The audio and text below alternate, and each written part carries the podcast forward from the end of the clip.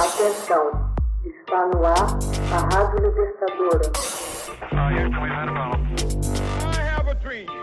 Começa agora o Hoje na História de Ópera Mundi. 13 de julho de 1954. Morre a pintora mexicana Frida Kahlo. No dia 13 de julho de 1954, já abatida por conta de uma broncopneumonia, morre a pintora mexicana Frida Kahlo. Ela nasceu no bairro de Coyacán, na cidade do México, em 6 de julho de 1907. Em 1913, é diagnosticada com poliomielite, doença que acabou sequelando sua perna direita. Inicia os estudos na Escola Nacional em 1922, onde teve a oportunidade de observar o grande pintor muralista Diego Rivera pintar seu mural A Criação. Nesta mesma época, recebe aulas de gravação do grande mestre Fernando Fernandes.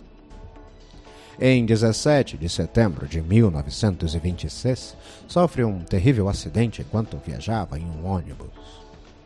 O resultado foi a ruptura da coluna em três lugares, assim como de sua clavícula e três costelas, além de sequelas em sua perna e no pé direito. Um cano atravessa a bacia até a região pública produzindo uma tripla fratura da pelvis. Ficou impedida para sempre de ter filhos. O acidente marcaria toda a sua vida. O manancial de horrores físicos deu origem às tragédias traduzidas em sua obra artística. Durante a convalescença, começa a pintar seus primeiros quadros. São retratos escuros, de formas rígidas e convencionais. Com Rivera, aprimoraria a técnica pictórica.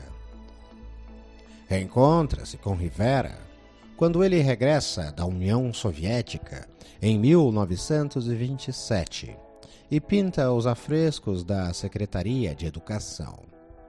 O pintor mostra interesse por Frida e sua obra Dois anos depois, eles se casam. À época, ela tinha 22 anos e ele 43. O casal viaja para os Estados Unidos, instalando-se inicialmente em Nova York. Nesta cidade, Kahlo pinta um quadro que pronuncia sua obra contundente e repleta de símbolos. A influência da estética popular e religiosa mexicana marcariam sua obra. Em 1934, regressam ao México e se instalam no ateliê da rua Alta Vista, em San Ángel. Sofre aborto e é operada do pé direito. O processo de desfiguração de seu corpo é constante e isso se reflete em seus trabalhos. Rivera tem um romance com sua irmã Cristina, fato que leva Calo a uma profunda depressão. Separa-se então de Rivera e viaja novamente a Nova York.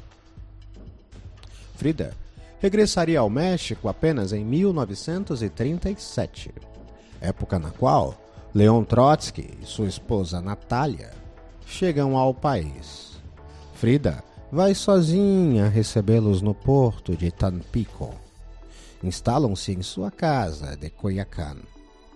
É um ano dos mais prolíficos de Frida, quando produz Minha Irmã e Eu. O defunto Dimas, meus avós, meus pais e eu, assim como vários outros autorretratos. André Breton chega ao México em 1939, trazendo consigo uma visão predisposta a encontrar o surrealismo de Frida.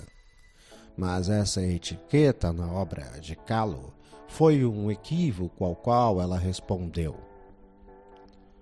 Pensaram que eu era surrealista. Nunca pintei meus sonhos. Apenas pintei minha própria realidade. Organiza então sua primeira exposição individual em Nova York.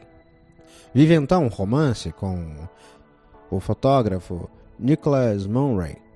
Vai a Paris para visitar a exposição México que Breton organiza com obras pré-hispânicas e 18 quadros da própria Frida. E em 1940 participa da Exposição Internacional do Surrealismo na Galeria de Arte Mexicana, com as telas As Duas Fridas e A Mesa Ferida. Em 21 de agosto desse ano, Trotsky é assassinado. Sua admiração pelo líder havia levado a ter um romance com o mesmo. Volta a viajar aos Estados Unidos para receber tratamento médico. Participa então, em São Francisco, da exibição internacional Golden Gate e em Nova York, da exposição 20 séculos de arte mexicana. No fim daquele ano, volta a se reunir com Rivera e regressa ao México em 1941, quando pinta vários outros autorretratos. Em 1942, participa da inauguração do Seminário de Cultura Mexicana e expõe no Museu de Arte Moderna de Nova York. É nomeada professora da Escola de Pintura e Escultura La Esmeralda em 1943. De 1944 a 1949, participa de diversas exposições nacionais e internacionais. Escreve o ensaio Retrato de Diego. Pinta Diego Rivera em seu pensamento e Diego e eu, ambas obras emblemáticas. Em 1950, é internada por nove meses por conta de uma complicação no procedimento de enxerto de um osso na coluna vertebral. Ali mesmo pinta Minha Família, que deixa inconcluso. No ano seguinte, produz autorretratos com Dr. Juan Farril e diversas naturezas mortas e o retrato de meu pai William Kahlo. Em 1953, organiza uma ampla exposição individual no México, na Galeria de Arte Contemporânea. É internada para amputação da perna direita devido a um quadro de gangrena. Expõe no British Art Council. Frida Kahlo criadora de sua própria personagem, tema de sua própria obra, é considerada uma das artistas fundamentais da arte mexicana. Hoje na História é uma produção de Ópera Mundi baseada na obra de Max Altman, com narração de José Igor e edição de Laila Manuelli. Você já fez uma assinatura solidária de Ópera Mundi? fortaleça a imprensa independente. Acesse www.operamundi.com.br/apoio. São muitas opções. Você também pode fazer um Pix usando a chave apoie.operamundi.com.br. Obrigada!